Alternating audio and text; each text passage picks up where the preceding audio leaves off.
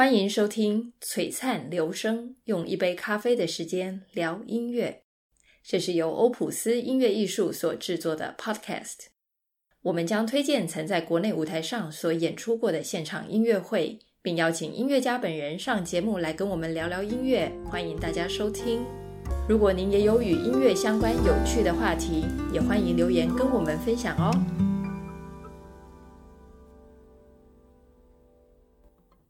Hello，大家好，我是 Stephanie，欢迎来到璀璨流声。自从第一集节目播出之后，我们在 First Story 上面收到几位匿名善心人士的赞助，在这里要谢谢大家对我们节目的肯定与支持。我们也会努力的把节目做得更好，也希望大家多多给我们指教。对了，上一集节目中陈永贞老师所提供的礼物还有名额可以索取哦。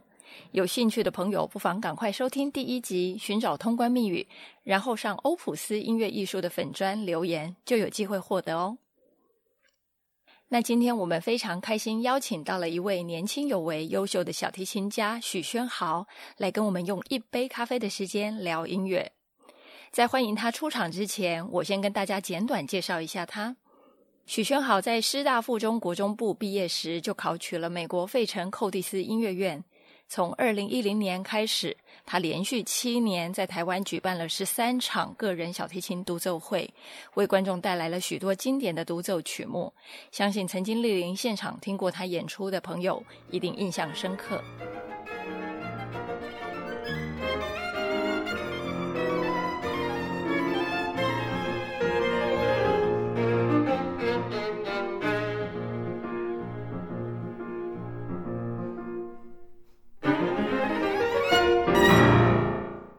现在呢，就让我们热烈欢迎许宣豪出场。Hello，大家好。耶，宣豪你好，今天非常感谢你接受我们的访问。谢谢你们邀请我来。嗯，很荣幸可以呃跟你在夏天的午后进行这样子的一场聊天。我前面所说的就是二零一零年到一六年连续七年有十三场音乐会。好，那我们今天比较特别，我们来挑其中几场来聊一聊，好不好？好。嗯，我们先挑二零一零年好了。其实这是十年前，也就是你当时十六岁的时候。对。你刚考取了美国 Curtis 音乐院。刚去了一年。刚去了一年哦。那我们可以聊一下，就是你还记得你当时呃进到学校的场景吗？其实蛮兴奋的，就是看到那个 Curtis 的大门，嗯，然后它是木质的，然后很大一扇，然后那当时的我就是需要。很用力的把门打开，哦，是是是，对，然后这样那那样的环境让我对音乐就是充满了干劲，嗯，然后当然新的环境、新的老师、嗯、同学，嗯，对我来讲影响蛮大的，嗯，对。其实你当时才十六岁，哎，对。很可怕，我都不知道我十六岁 有没有那种勇气，就是一个人只身在国外，然后去面对一个很陌生的一个世界。相信在那个时候对你来讲，什么东西都是有一点懵懵懂懂吧？对，哦，但是因为懵懵懂懂，所以就是一心就是想着音乐，然后想着去如何。多学习一些东西，这样、uh-huh, 反而更专注，对不对？对，因为不要知道太多事情比较好。然后也非常的快乐。是是是，呃，二零一零年你第一年回到台湾嘛，所以我们那时候就策划了一场音乐会，嗯，就叫许宣豪二零一零小提琴独奏会。对，好像没有任何的副标，是没有嘛？哈，那时候你跟你的国中同学林家宏，呃，一起搭档演出，对，对不对？对，然后呢？我记得演奏了贝多芬奏鸣曲第八号，嗯，对，然后巴哈第三号小提琴无伴奏，然后法朗克的奏鸣曲，维尼奥夫斯基的波兰舞曲，嗯，OK，那时候的心情是怎么样？其实那时候，呃，有一种迫不及待回来看音乐会的这种感觉，嗯，因为第一年学习，我想要去分享我到底学了什么，嗯，然后也顺便就是。见见大家，见见老朋友，这样子。对对对对，嗯，就迫不及待想要把你所学到的东西赶快带回台湾，对，然后跟大家分享，对不对？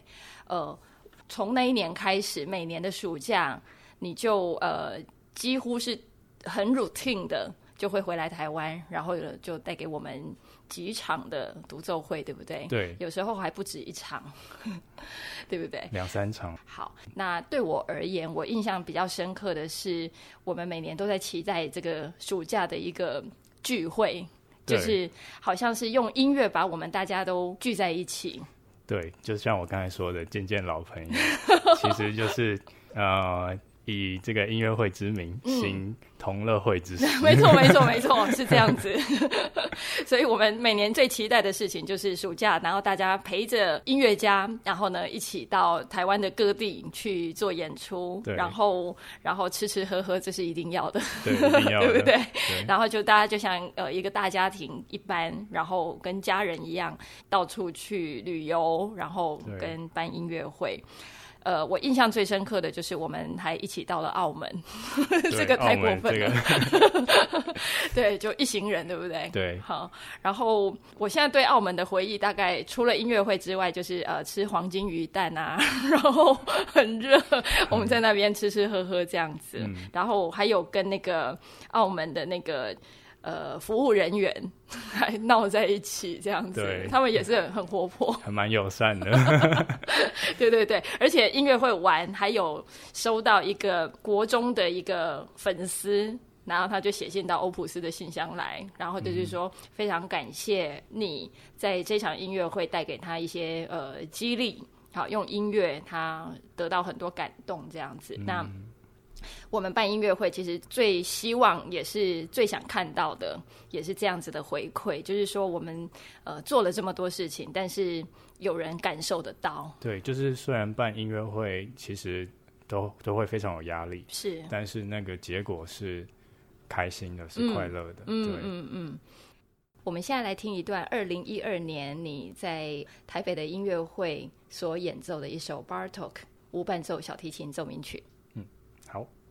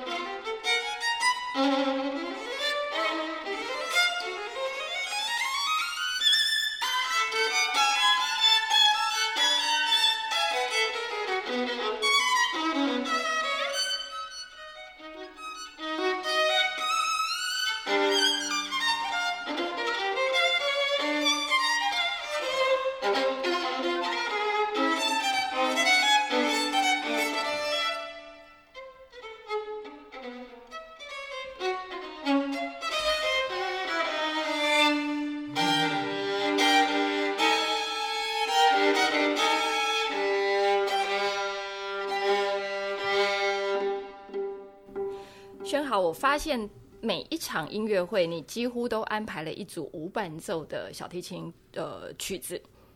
对，有巴哈、巴尔托克、伊莎伊，然后 Prokofiev，还有亨德密特这几首曲子，是呃，分别在这十三场里面哦。嗯、那这些作品对你来讲有什么呃特别的地方，或是值得跟我们介绍的？应该是这样说，就是。我们都知道巴哈无伴奏是小提琴的这个标准曲目，对、嗯，每个每个人都要学。那自从我到美国学习的第一年开始，老师啊、呃介绍了伊萨尔的无伴奏给我，嗯哼，呃，然后当我去学习这首曲子的时候，我就发觉，哎，好像无伴奏不只有巴哈这样子的曲目，嗯，而有好多人写过这样这样的无伴奏曲目，那。嗯很少人拉，但是他们其实都非常的有趣，嗯、非常的好听，嗯、这样子，对。但小提琴无伴奏的曲子跟有伴奏、有钢琴，就是呃一起 duet 这样子的曲子，对你的演奏上面有什么不一样的地方吗？嗯，它是一个挑战吧，应该、哦、应该是说，因为现在你剩一个乐器在台上，那你必须要呃有非常不不同的色彩，嗯，呃。这些变化，那才能够撑住场面，嗯、或者是对，嗯、让让他人觉得有趣，这样子，所以是是一种挑战。嗯哼，但同时你也可以就是透过这样子的学习来增进你的情谊。嗯，对。我相信对作曲家来讲也是一个挑战，因为他只有一个乐器，就那四条弦可以发挥，是，所以他必须要想尽办法，就是让这一个乐器，呃，在没有任何的伴奏状况之下，他呃得要安排非常非常多的不一样的音乐的形态也好，或者是说它的组合也好，对对。那我我相信这些技巧一定是超难的。那你遇到很难的技巧，你怎么去克服啊？嗯，像 Bartok 这首。无伴奏，我就是练到之前练到快崩溃。对，因为他跟我以前学习的曲目截然不同。Uh -huh. 那老师曾经跟我说过，就是你只要完成这首曲子，那你的情谊就更上一层楼，就是完全是另外一个境界。Oh. 所以为了这句话，对，然后 怎么样都要把它练起来，练了好久好久。嗯哼哼哼。不过你还是把它拉完了，然后而且我听你拉 Bartok 的时候，我觉得第一个我是真的很佩服，就是觉得哇，怎么有人会会有耐心把它练完？嗯。但是事实上，就是你带给我们的音乐其实是嗯。以前我没有没有想象过，就是一个小提琴，它可以做出这么样子的多元的一些音乐的特色。对，所以呃，也要感谢你，就是帮我们开了耳界哈，就是欣赏了这么多呃以前从来觉得好像不是很好听又不太想听的东西。嗯，但是呃，却从你的呃演奏当中，我们就打开了另外一扇窗，这样子。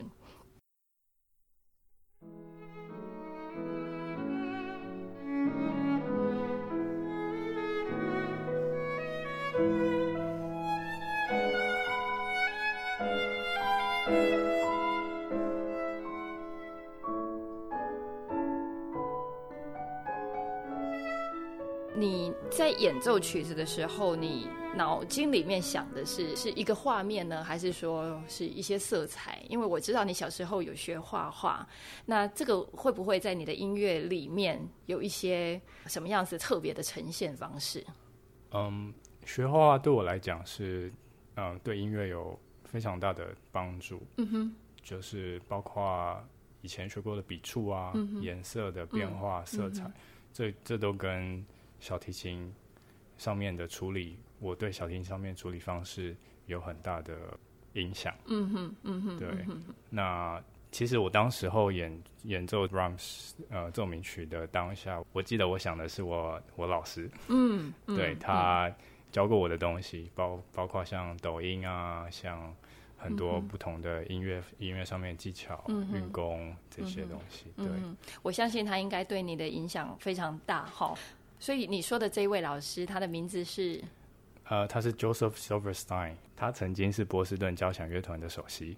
嗯，对，我记得我有一年去纽约，我还听到你的老师演奏四重奏。对对，然后我印象很深刻，就是他他那时候应该几岁啊？八十几岁，应该也八十几，对，八十几岁。然后他呃出出场的时候，他就是步履蹒跚，就知道说他是一个八十几岁的老人这样子。嗯。但是他在演奏四重奏的时候，他担任小一吧，在在他的演奏当中，你绝对想象不到他是八十几岁，他就像是一个年轻的小伙子。对，对，就像我之前跟他学 Bartok 的时候，他是完全背谱，都不用看谱，然后就。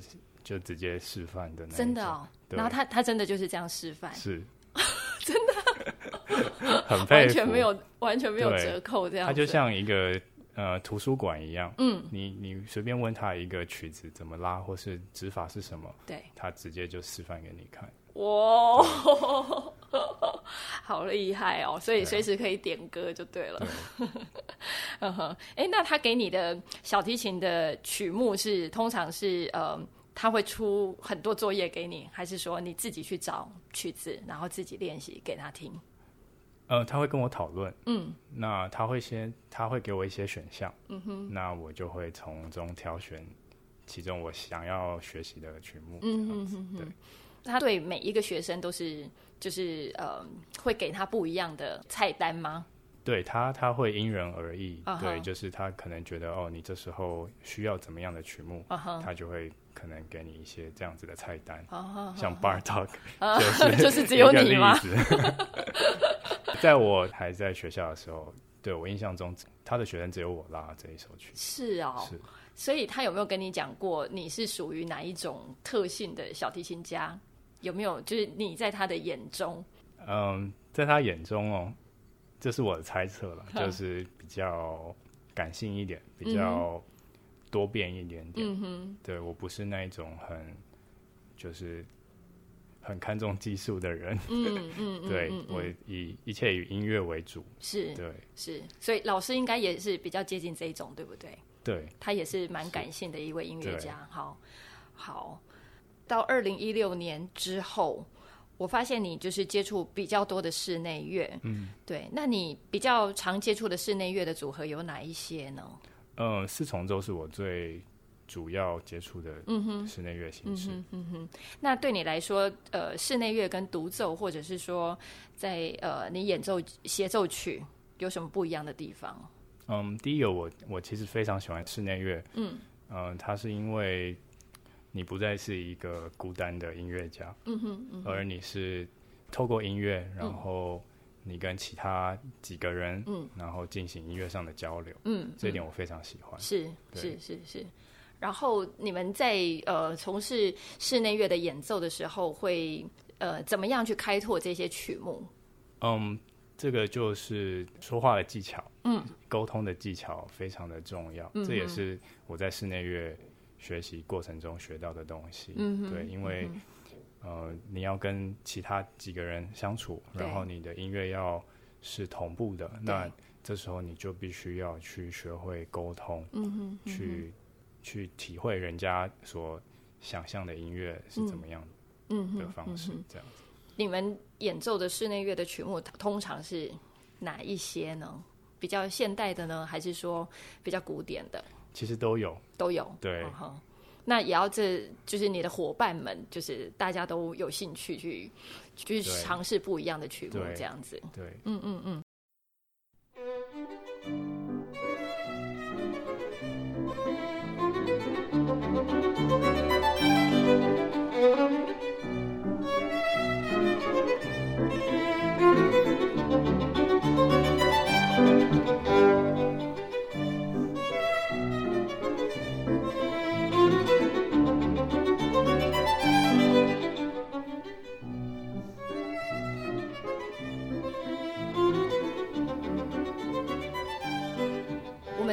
零一零年到二零一六年这七年的时间，从我的角度，我观察到呢这些呃来听音乐会的观众，其实它的组成有渐渐的在改变当中。嗯，不晓得你有没有发现到这一件事情？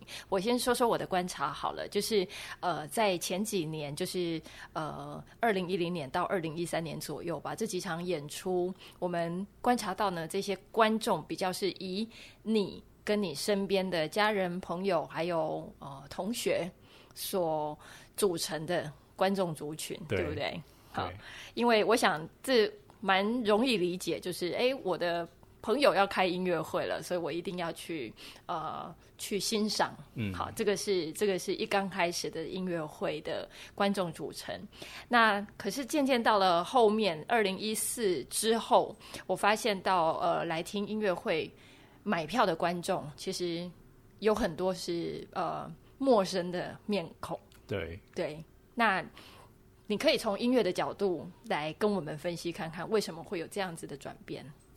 应该说一开始办音乐会的时候，是以个人的角度去，就像成果发表会这样子，嗯、每一年每一年的成果想要去分享给听众。对。那后来渐渐的，我开始会去思考到曲目的变化，曲目的意义含义在哪里？嗯。那我们这时候就出现了音乐会的主题。嗯。那对我来讲也非常有趣。嗯。我每次。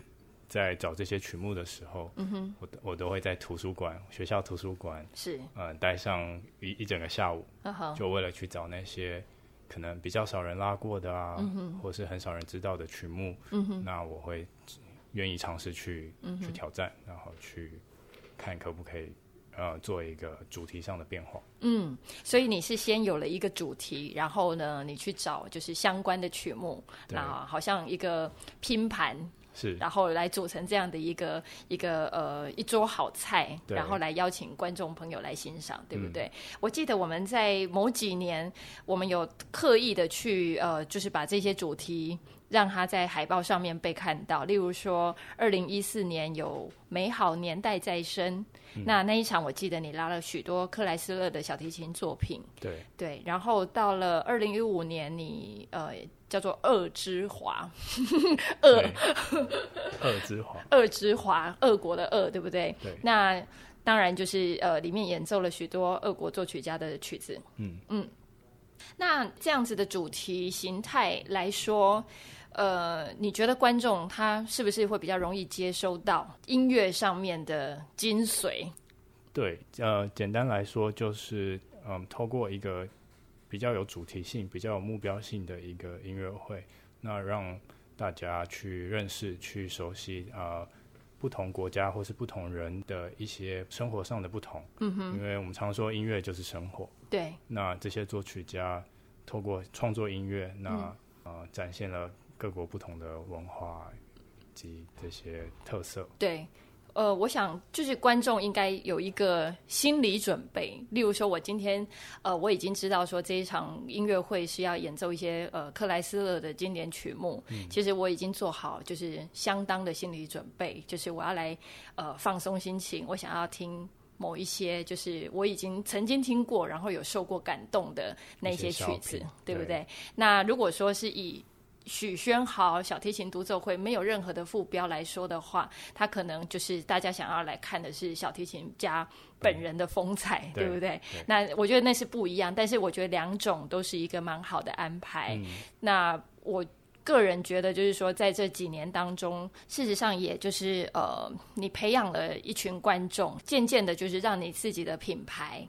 被看到，就是大家会知道说有一个小提琴家，他默默的每一年 都很乖的在开音乐会，所以呃也培养了大家欣赏音乐会的习惯，就是呃自自动就会开始想说呃呃明年不知道会有什么样，会会有一些期待就是了。嗯、好，我们看一下二零一六年，其实是呃这个系列就是这七年十三场里面的最后一年哈。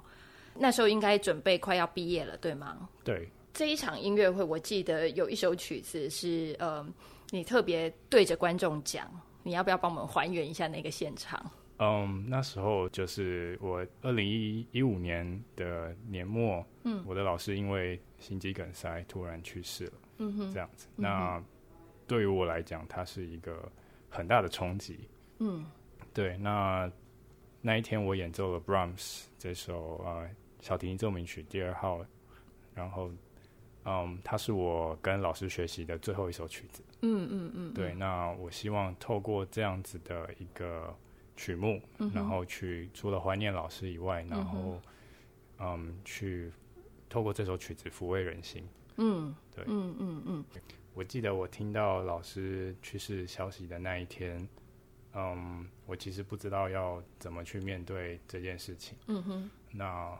我后来想了一想，就是决定把琴拿出来。嗯，于是我就嗯拉琴拉了一整个下午。嗯哼，那当然中间有很多的情绪，有很多哀伤啊什么的。但是但是你会常听到人家说，嗯，音乐可以抚慰人心。对。那我那一天嗯深刻的自己体会到这一点。嗯哼。对。嗯。所以我是觉得。我还会继续透过音乐的方式来接触到呃接触到人群，接触到各个听众。嗯哼，所以你也希望用音乐把你曾经被音乐所抚慰过的这个感受继续传承下去。对，也许某个人在某一天听到这一段音乐，或者是任何一段音乐，那对他的心灵产生了一些感动，或者是抚慰也好，或者是。欢笑也好，我觉得音乐真的就是有这么强大的力量，嗯、可以去让我们在生活当中、生命当中，就是去呼应到所有的情绪，然后去去感受生命的美好，对吧？对，嗯，谢谢你。那我们最后就来用这一首呃，曾经让你也很感动的布拉姆斯小提琴奏鸣曲第二号的第二乐章。来做这一集节目的结尾，谢谢轩豪，谢谢。